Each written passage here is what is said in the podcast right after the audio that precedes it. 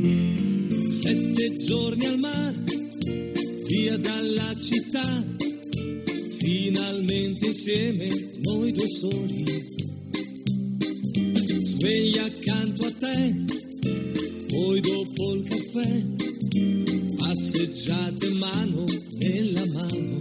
Esta no es una semana cualquiera, con Luis Antequera y Mariate Aragonés. Che di magia, ogni posto è buono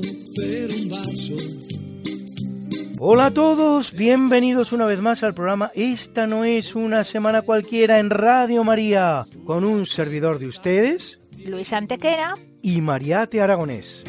Bella come sei, dolce quando vuoi, con la pro- Y bien, Luis, ¿qué semana nos ocupa hoy? Hoy Mariate le damos un repaso a algunos de los hechos históricos ocurridos entre un 13 y un 19 de octubre.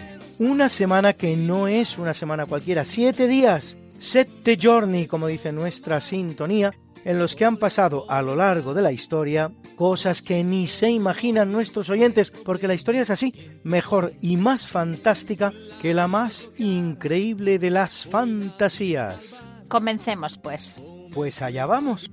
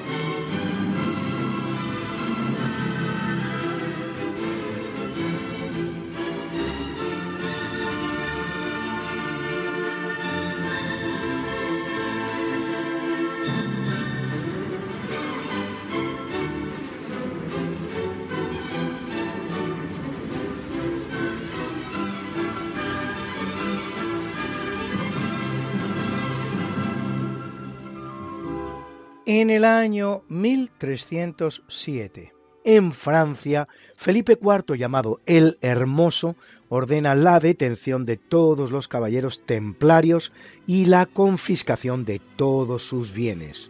Jacques de Molay, último gran maestre de la Orden del Temple, y todos los caballeros son encarcelados y sometidos a bárbaras torturas para que confiesen las prácticas de herejía de las que son acusados, consiguiéndose, como es fácil de imaginar, un alto número de confesiones. Siete años después se cierra el proceso cuando el 18 de marzo de 1314 Jacques de Molay y otros tres dirigentes de la Orden son quemados en la hoguera, mientras de Molay pronuncia su famosa maldición, emplazando a los dos grandes responsables de la decisión, el rey francés Felipe IV y el Papa Clemente V, ante el Tribunal del Cielo en menos de un año, siendo así que ambos mueren antes de que el año transcurra. Felipe IV apenas un mes después, el 20 de abril, y Clemente V seis meses más tarde, el 29 de noviembre. El verdadero fondo de la cuestión no es otro que la apropiación de la inmensa fortuna de la que disponen los templarios, los cuales, a diferencia de la otra gran orden de Tierra Santa, los caballeros de San Juan del Hospital, que lo hallan en la isla de Rodas, no han tomado la precaución de buscar un lugar en el que ser independientes y soberanos de todo poder político y al final sucumben ante la corona francesa.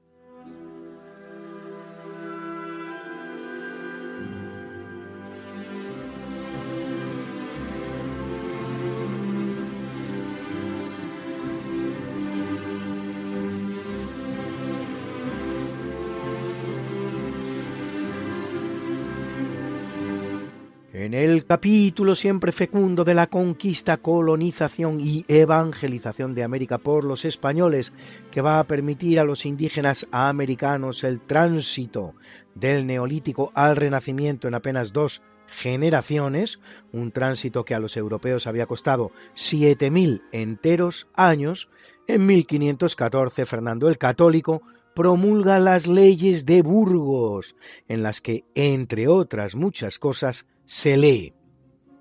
Es nuestra voluntad que los indios y las indias tengan como deben entera libertad de casarse con quien quisieren y que nuestras audiencias procuren que así se guarde y cumpla. En consecuencia, con lo cual se producirá en América un mestizaje sin igual, sin igual, en la historia de la humanidad que ha hecho posible que al día de hoy un 70% de la América hispana esté poblada por representantes de esa nueva raza, nueva raza, formada por españoles e indígenas.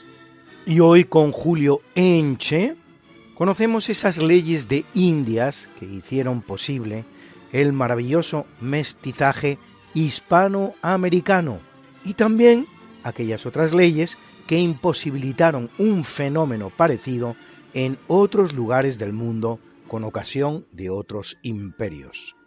Quizás se haya preguntado algún buen observador o alguna persona que tenga interés conocer la realidad en la que viven, el motivo por el que en Hispanoamérica sí hay mestizaje, mestizaje desde hace siglos, unión de razas y otras naciones, otros imperios, eh, no se dio el mestizaje, como por ejemplo puede ser en Estados Unidos, como por ejemplo puede ser en Indonesia, que fue una colonia holandesa, o en Argelia, que fue una colonia francesa, o en Pakistán y la India, que fueron colonias inglesas? Pues las razones son muy sencillas de dar, o las razones principales. Eh, la principal es que los matrimonios interraciales en todos esos países que he citado, a excepción de España, estaban prohibidos, cuando en España era lo contrario en España desde el mismo momento que se toma posesión de esas tierras, la reina Isabel la Católica ordena que se casen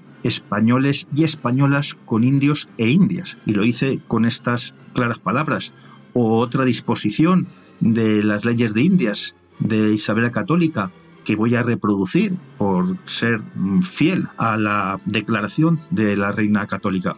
Es nuestra entera voluntad, dice Isabel, que los indios e indias tengan, como deben, entera libertad para casarse con quien quisieren, así con indios como con naturales de estos reinos o españoles nacidos en las Indias, y que en esto no se les ponga impedimentos. Mandamos que ninguna orden que fuera dada pueda impedir ni impida el matrimonio entre los indios e indias con españoles o españolas, y que todos tengan entera libertad de casarse con quien quisiere y nuestras audiencias procuren que así se guarda y cumpla. Bueno, eso lo dice una ley del libro sexto, del tomo segundo, la ley segunda, título primero de las leyes de Indias, o más exactamente la recopilación de las leyes de Indias. Por el contrario, las leyes de Nuremberg, Alemania, nazi, 1935, prohibían los matrimonios interraciales en Estados Unidos, hasta el 12 de junio de 1967, que eso es ayer, no se derogó por el Tribunal Supremo de Estados Unidos las prohibiciones que había en 16 estados de Estados Unidos para contraer matrimonios interraciales.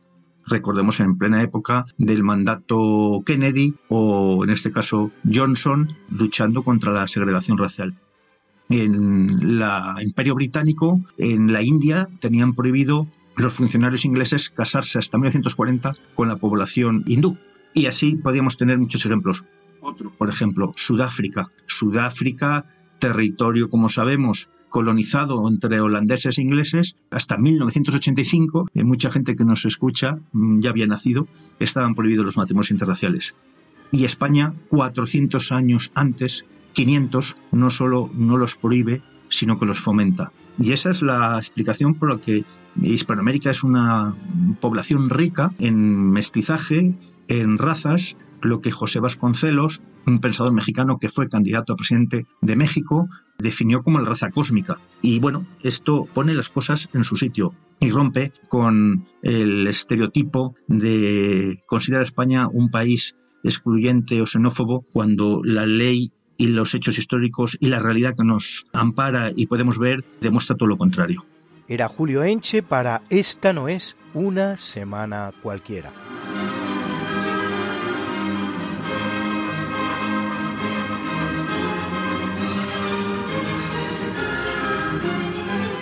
y en 1519 en su avance hacia Tenochtitlan, Hernán Cortés junto con sus aliados tlaxcaltecas y totonacas obtiene la importante victoria de Cholula, consiguiendo que los cholultecas se unan también a la coalición contra los terribles aztecas que sojuzgan todo México imponiendo un impuesto tanto en riquezas como sobre todo en personas que luego serán evisceradas y devoradas.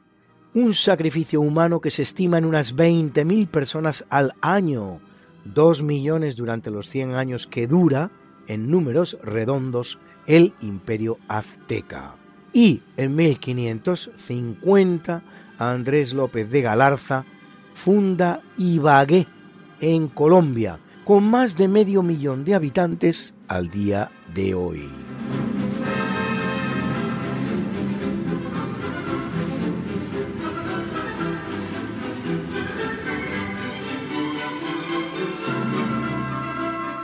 Y celebramos hoy nada menos que la Virgen del Pilar, la que se presentara al apóstol Santiago en Zaragoza en algún año de la cuarta década de nuestra era, en un caso, por cierto, de traslación, o en todo caso de bilocación, no de aparición, pues la Virgen aún vivía.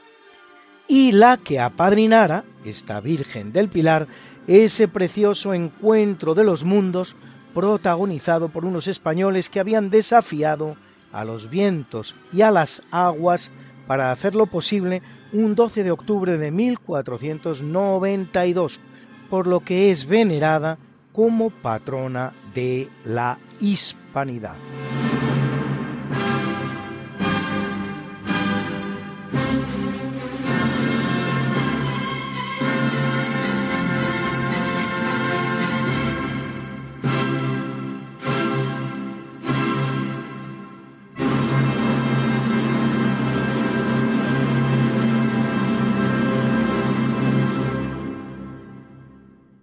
Y es una semana tristemente propicia a las grandes catástrofes naturales. Sí, esas que muchos creen que solo se producen ahora, desde lo del cambio climático, y que antes... Hasta que el ser humano del siglo XXI comenzara su acción pérfida y dolosa contra el medio ambiente, la Tierra era un paraíso.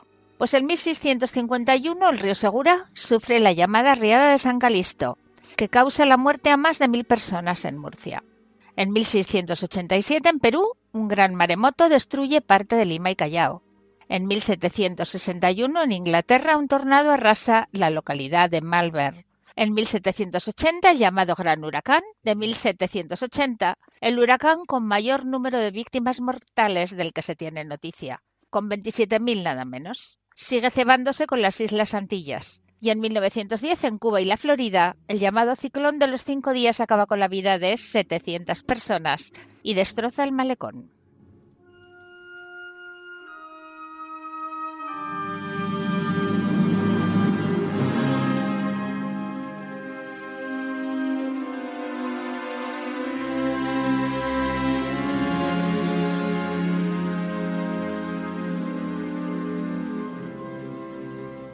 En 1792 en Estados Unidos, nueve años después del Tratado de París, que certifica la independencia de las otrora trece colonias americanas del Reino Unido, su presidente George Washington pone la primera piedra de la que será la residencia oficial del presidente de los Estados Unidos, la Casa Blanca, construida bajo la dirección del arquitecto de origen irlandés James Hoban en estilo neoclásico. El proyecto se inspira en la Leinster House de Dublín y en el Castle House de Selbridge, ambas en el estilo llamado Palladianismo, en honor al gran arquitecto italiano Palladio, que trabaja en Vicenza y en los palacetes en las inmediaciones de Venecia.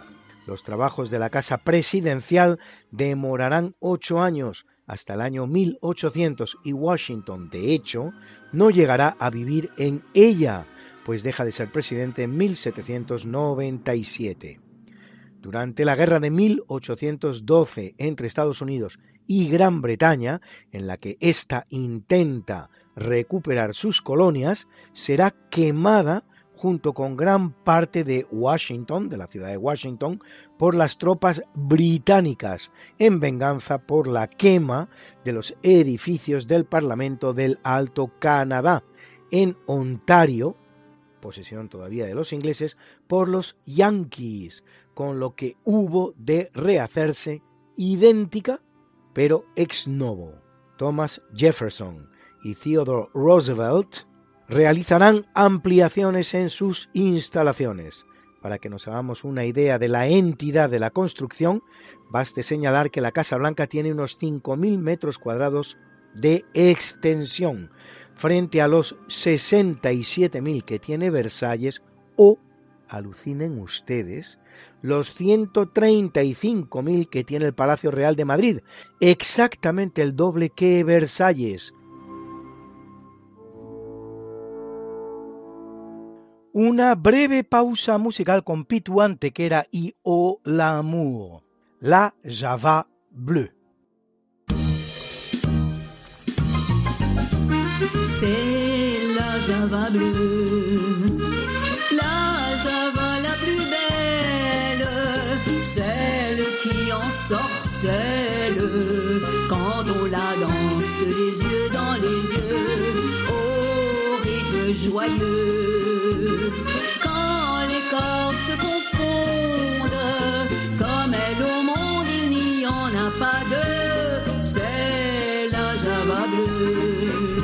Il est au bal musette, un air rempli de douceur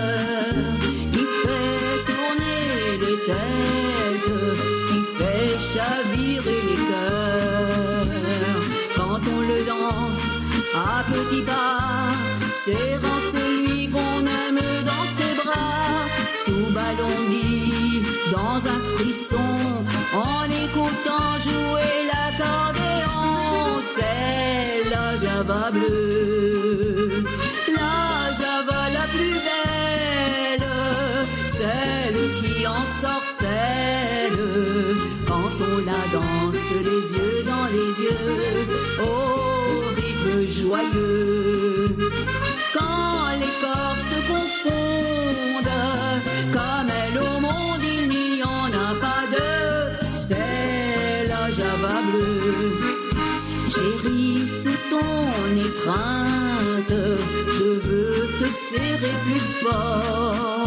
pour mieux garder l'empreinte et la chaleur de ton corps.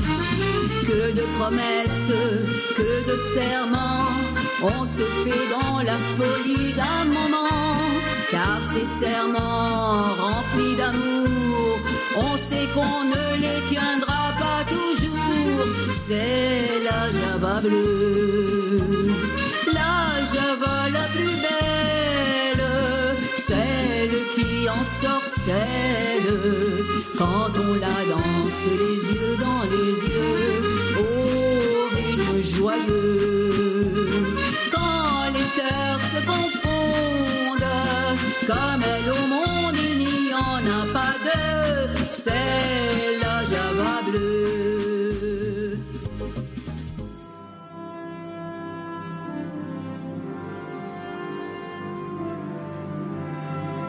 En 1843, después de que 68 años antes, tras ganar un concurso entre otras decenas de modelos, en 1785 Carlos III instituyera la bandera encarnada y amarilla de tres listas, la central amarilla de doble ancho. Para los buques de guerra de la Armada, vale decir de la Armada Española, Armada y Armada Española son sinónimos, Dicha bandera de la Marina es convertida en la bandera nacional mediante Real Decreto de la Reina Isabel II.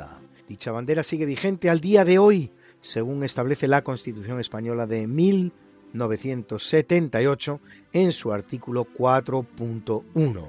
Los colores de la misma no son casuales, sino que, al provenir de la Marina Española, se pretendía que fueran los más visibles en la mar. Con anterioridad a 1785 no existía uniformidad en el uso de la bandera, ni a nivel nacional ni tampoco en la Armada, si bien un estandarte muy utilizado era la Cruz de San Andrés, llamada también Cruz o Aspa de Borgoña, introducida en la heráldica española con el advenimiento al trono hispano de Carlos de Habsburgo, que reinará en España como Carlos I. Una enseña, esta de la Cruz de San Andrés, que es al día de hoy la del Ejército del Aire Español.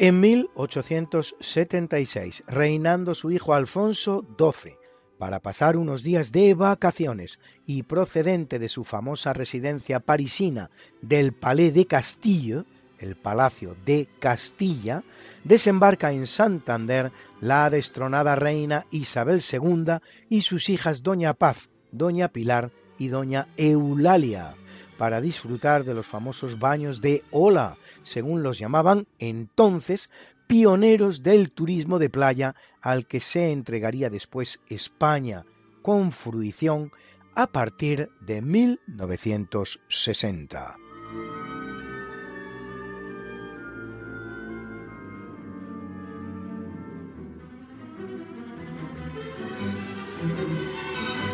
En 1943, un mes después de la aceptación del armisticio del ejército italiano ante las fuerzas aliadas, Italia cambia de bando y se pasa al de los aliados. El primer ministro Pietro Badoglio declara la guerra a Alemania y ello a pesar de que gran parte de su territorio se halla aún en manos alemanas y de que en el norte se ha establecido un Estado independiente dirigido por el depuesto líder fascista Benito Mussolini, que aunque preso de los italianos, había conseguido escapar de la prisión gracias a la Operación Roble, Unternehmen Eiche en alemán, llevada a cabo por el agente alemán Otto Skorzeny, justo un mes antes, el 12 de septiembre de 1943. Según Skorzeny, cuando Mussolini le vio, le dijo, ya sabía yo que el Führer no me abandonaría. Y lo cierto es que, según todo indica, Hitler siempre mantuvo por Mussolini, que hablaba un correcto alemán, amén de inglés y francés, una relación de auténtica amistad. Año y medio más tarde, Mussolini era capturado por sus propios compatriotas esta vez y fusilado sumariamente.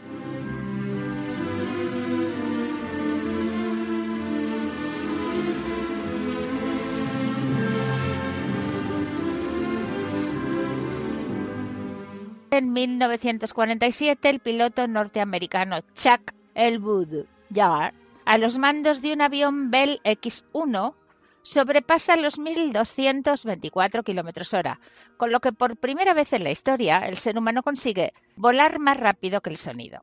El Bell X-1 es una aeronave impulsada por el motor de un cohete, lanzada desde el vientre de un bombardero, B-29 modificado.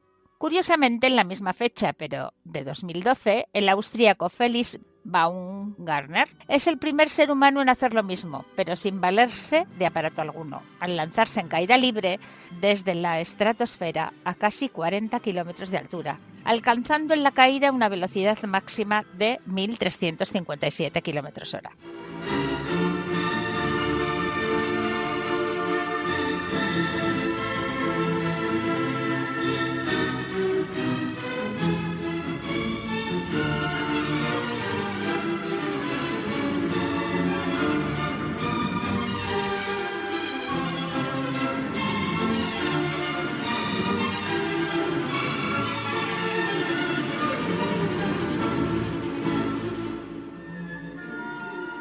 En 1960, durante la decimoquinta Asamblea General de Naciones Unidas, en las que se sientan por primera vez 17 nuevos Estados miembros, tiene lugar el llamado incidente del zapato.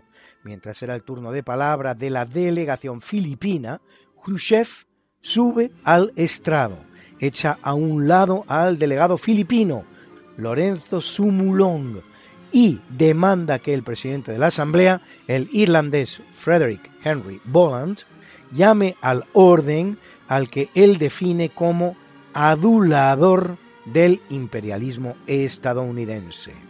El soviético incluso golpea la mesa con sus puños y luego con uno de sus zapatos. El delegado filipino volverá a ser interrumpido, ahora por el representante de la comunista Rumanía, que incluso insulta al presidente de la Asamblea, el cual procederá a clausurar la sesión con un golpe de su martillo tan fuerte que hasta lo rompió.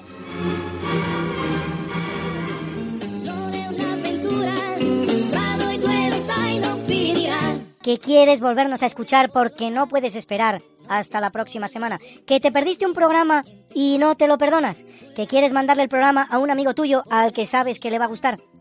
No te preocupes, todo tiene solución. ¿Conoces nuestro podcast? Introduce en la red. Podcast Radio María, esta no es una semana cualquiera, y entrarás en el mundo mágico de la historia, con todos los programas que hemos emitido hasta la fecha Miles y miles de minutos de historia de la buena, contada con honestidad, con rigor, de manera escueta y entretenida.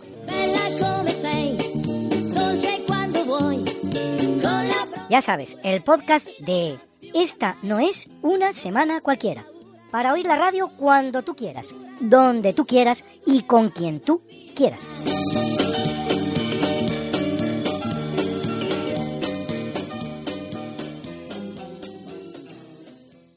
Y también en Spotify, Google y Apple Podcast.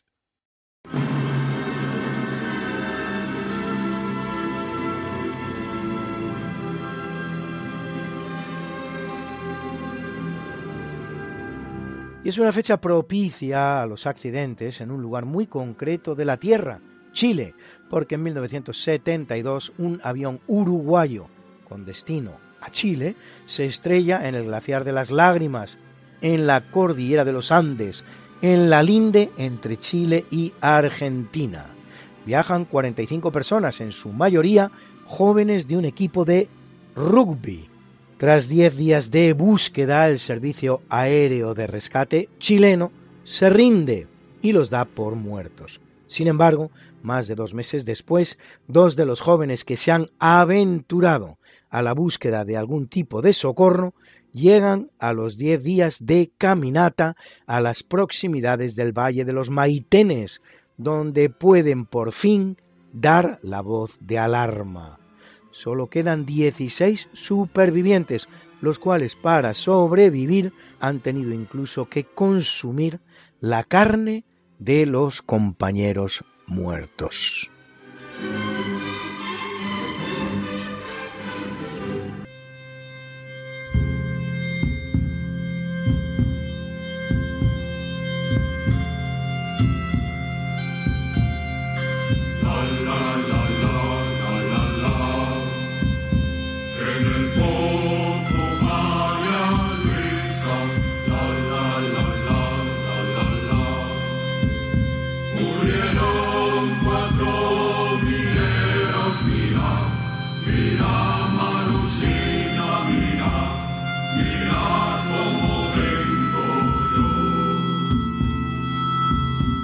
En 2010 en Copiapó, en medio del desierto atacameño chileno, se produce por fin el rescate de los 33 mineros que han permanecido atrapados durante más de dos meses a 622 metros de profundidad en un pozo de la mina San José.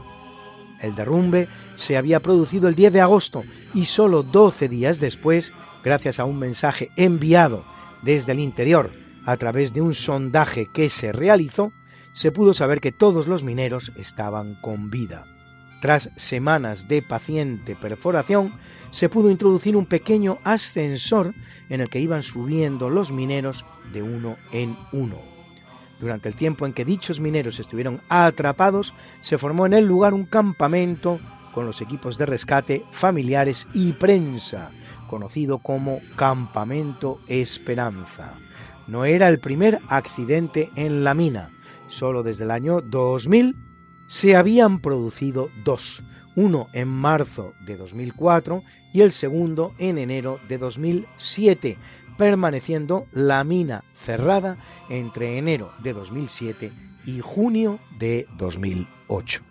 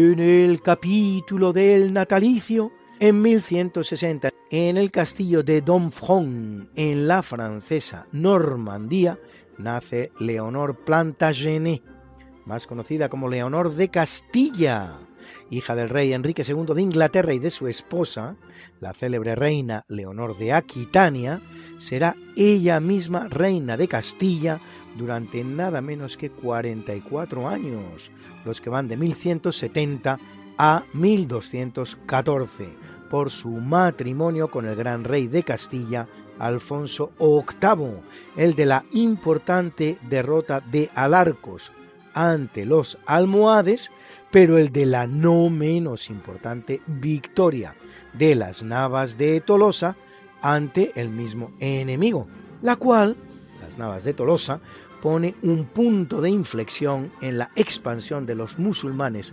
almohades por la península, que amenazaba con ser completa en poco tiempo. Leonor morirá en 1214, solo tres semanas después de fallecer su marido, y ambos se hallan enterrados en el monasterio de Santa María la Real de las Huelgas, que ellos mismos habían fundado.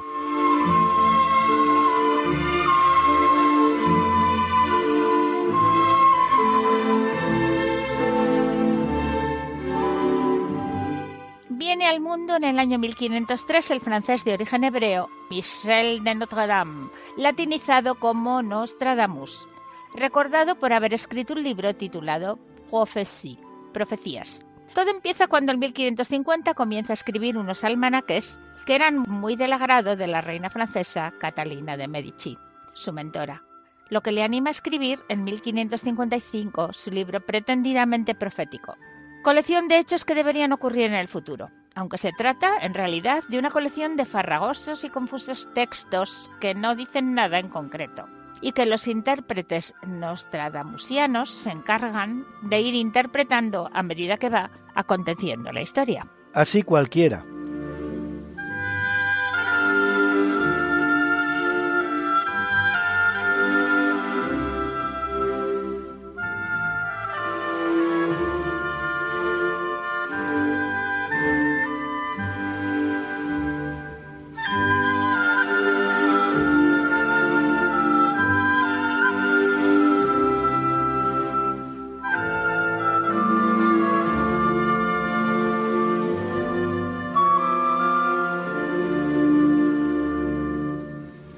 En 1925 viene al mundo Margaret Hilda Roberts, más conocida como Margaret Thatcher por el apellido de su marido, que es como los apellidos se suelen transmitir en los países de cultura anglosajona, primera mujer europea en ser primer ministro de su país y la única del siglo XX en lograr tres mandatos consecutivos que le permitirán gobernar el Reino Unido entre los años 1979 y 1990, conocida también como la Dama de Hierro, por tres hechos que marcaron poderosamente su paso por la política británica. Primero, su lucha contra los todopoderosos sindicatos británicos hasta que ella llegara a Downing Street. Segundo, su defensa de las Islas Malvinas frente al fallido intento argentino de recuperarlas. Y tercero, su lucha contra el comunismo soviético junto con Ronald Reagan y hasta con el Papa San Juan Pablo II que concluirá con la caída del telón de acero en el año 1989. Sus números económicos serán también muy positivos, propiciando un gran crecimiento, un 23% en los 11 años que gobernó, y una importante bajada de impuestos en el Reino Unido. Un impuesto, sin embargo, el llamado poll tax, será la causa de su caída definitiva. Paradojas de la historia.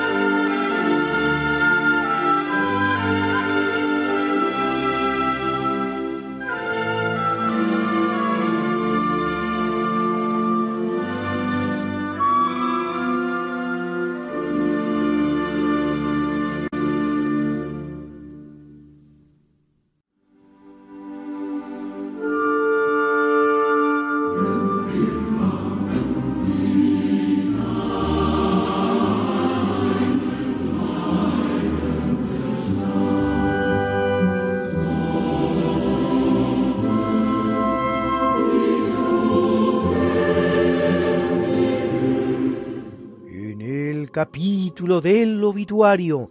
Corriendo el año 54, envenenado con setas por su esposa Agripina, muere el emperador Tiberio Claudio César Augusto Germánico, generalmente conocido como Claudio, cuarto emperador romano de la dinastía Julio Claudia, nacido en Lugdunum, Lyon, por lo que era el primer emperador romano nacido fuera de la península itálica.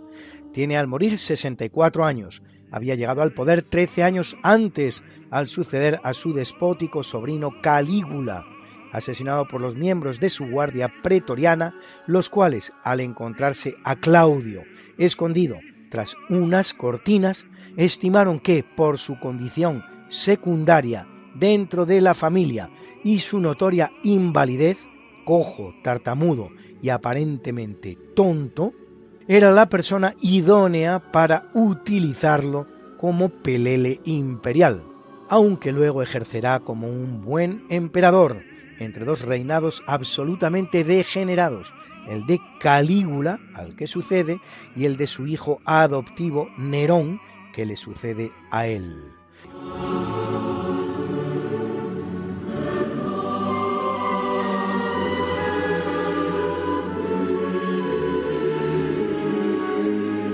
En 1536 muere en Francia Garcilaso de la Vega, militar español y sobre todo gran poeta del siglo de oro, autor de algunos de los mejores sonetos en nuestra lengua, hasta 40, así como una oda en liras, dos elegías, una epístola, tres églogas y ocho coplas castellanas, a los que añadir tres odas y un epigrama en latín. De sus sonetos, este es el que hace el número 32.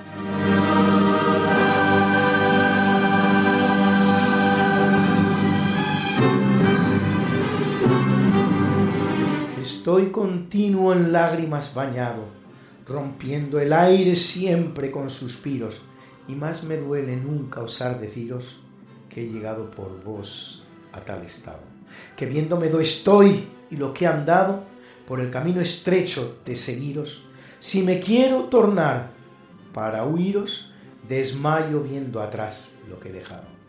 Si a subir pruebo en la difícil cumbre, a cada paso espántame en la vía ejemplos tristes de los que han caído.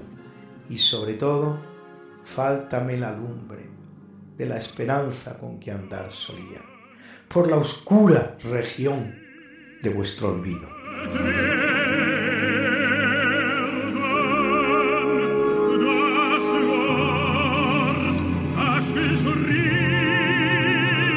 En el año 1688 fallece uno de los grandes imagineros del barroco español, el escultor Pedro de Mena, maestro mayor de escultura de la Catedral de Toledo, autor del que se da en llamar Cristo de Mena, que sale en procesión por las calles de Málaga a hombros de la Legión cada año y que, sin embargo, no es el auténtico Cristo de Mena, sino una copia realizada por el también imaginero y también español Francisco Palma, ya que aquel fue quemado durante los sucesos del 11 de mayo de 1931, 20 días después de proclamada la Segunda República, cinco años antes todavía de la Guerra Civil, día en el que son quemadas en España por activistas republicanos de todo pelaje y ante la absoluta pasividad, cuando no complacencia, del gobierno republicano más de 100 iglesias, con un fabuloso desastre artístico en obras de arte, libros, ediciones príncipes, incunables e iglesias enteras, algún periódico también, así como cuatro víctimas mortales y 150 heridos.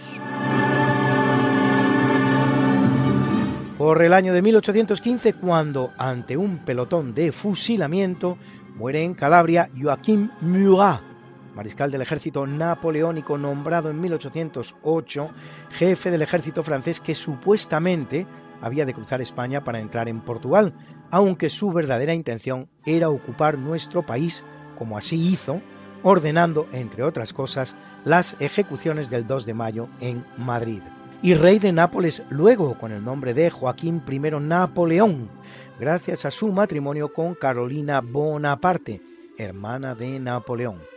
En la campaña de Rusia dirigirá la vanguardia hacia Moscú, destacando en la batalla de Borodino, saldada con una engañosa victoria francesa que a la postre conduce a los ejércitos galos hacia la derrota definitiva en Moscú. Y participará en la derrota francesa de Leipzig, tras la cual se pasa al enemigo para volver al bando de Napoleón cuando éste huye de Elba e instaura el llamado Imperio de los Cien Días. Como se ve, una hoja de servicios bastante cuestionable.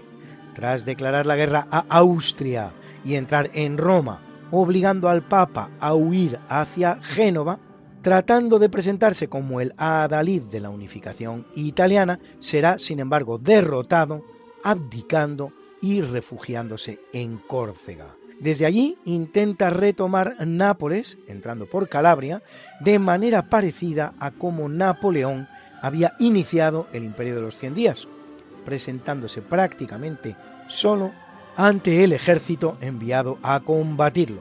Pero le sale mal la jugada es arrestado y fusilado en el acto.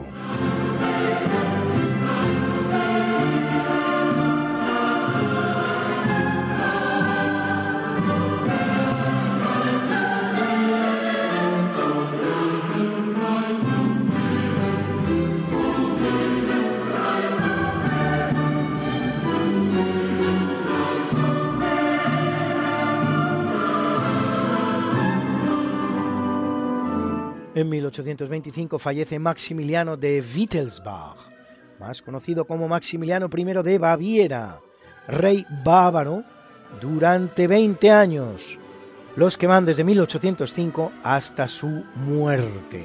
Sus simpatías por Francia y las ideas de la Ilustración le convierten en uno de los aliados iniciales de Napoleón, hasta el punto de casar a una de sus hijas, Augusta, con Eugène de Beauharnais, hijo de Josephine de Beauharnais, esposa de Napoleón, lo que le convertía en consuegro del emperador, aunque acabará abandonándolo desde la derrota de este en Leipzig en 1813.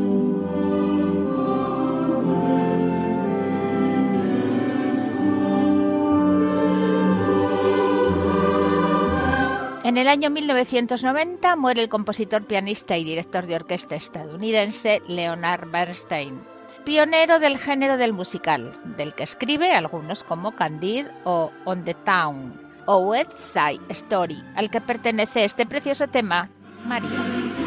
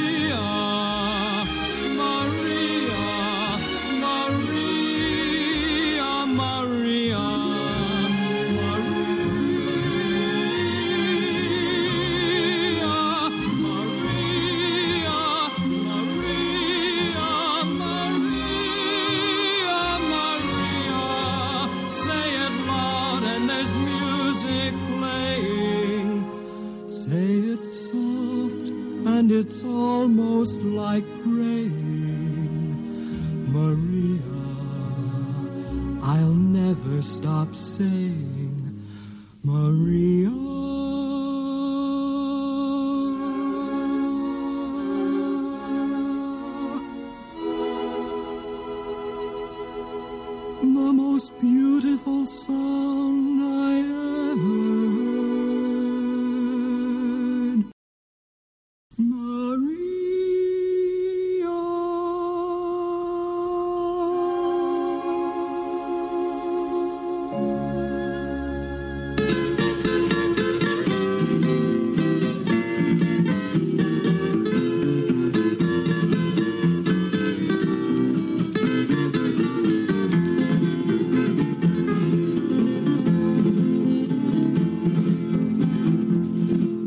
Hoy el gran Alberto entra en un tema complejo.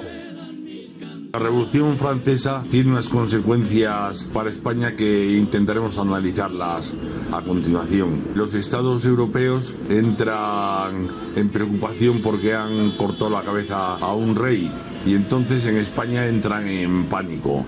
Bueno, los franceses piensan que eh, España puede convertirse si ellos intervienen en una república y ser aliada suya, por lo cual en 1793 declaran la guerra a España. La respuesta española es la siguiente. El general Ricardo cruza los Pirineos Orientales con un ejército de 8.000 hombres e invade el Rosellón.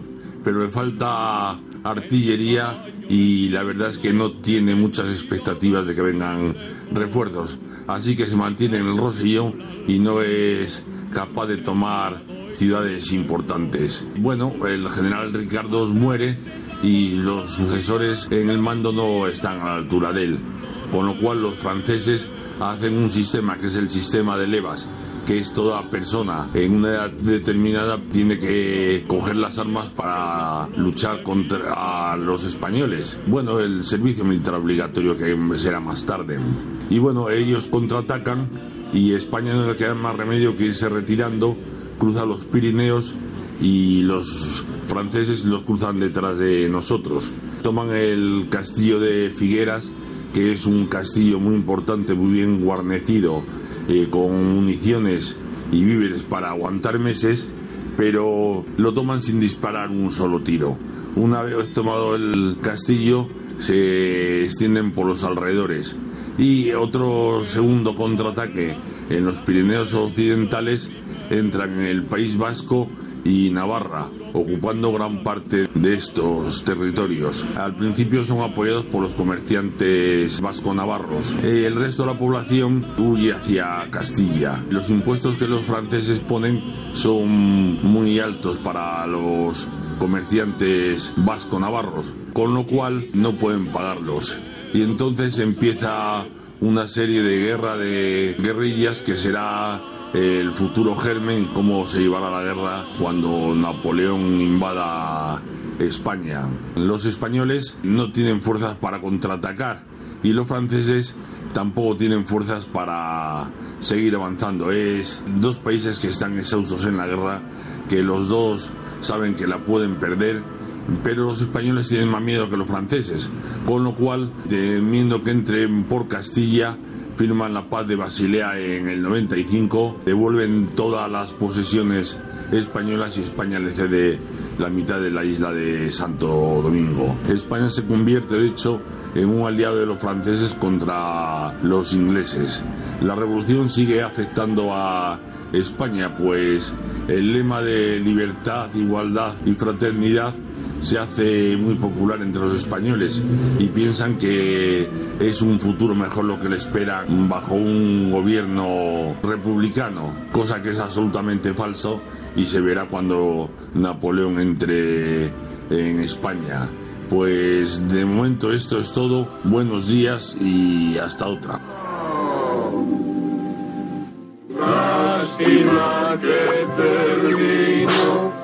El festival de hoy. Pronto volveremos con más diversiones. Y así es, amigos, esto se acaba. Nuestro programa llega a su final.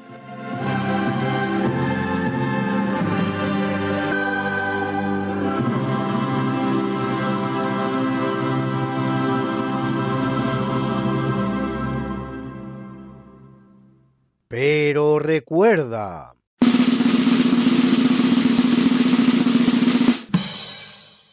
Nadie que reniegue de su historia puede ser feliz. Ludovico Antiguo. Pero no nos vamos a despedir sin presentar, como lo hacemos siempre y puntualmente, la mucha buena y variada música que nos ha acompañado hoy una vez más. Y hoy nuestra banda sonora la ha acompañado en todo momento ese gran compositor alemán por nombre Johannes Brahms. En el tercio de eventos, su primera sinfonía en do menor, opus 68, era la Berlina Filarmónica que dirigía Claudio Abbado. En el natalicio, sus danzas húngaras, interpretadas por la London Festival Orchestra, dirigida por Alfred Scholz, y en el obituario, el sexto movimiento de su Requiem. Era el barítono Carl Magnus Fredriksson acompañado por la orquesta Stockholm Sinfonietta y los coros de cámara Edwig Eleonora Kafum, dirigidos por Per Friedberg. Y en nuestras pausas musicales, el precioso tema María del musical West Side Story, Leonard Bernstein, interpretado por Ansel Elgort. Hemos escuchado también esa maravillosa canción popular asturiana en el Pozo María Luisa o Santa Bárbara Bendita, que de las dos maneras es conocida, interpretado por el coro popular Jabalón.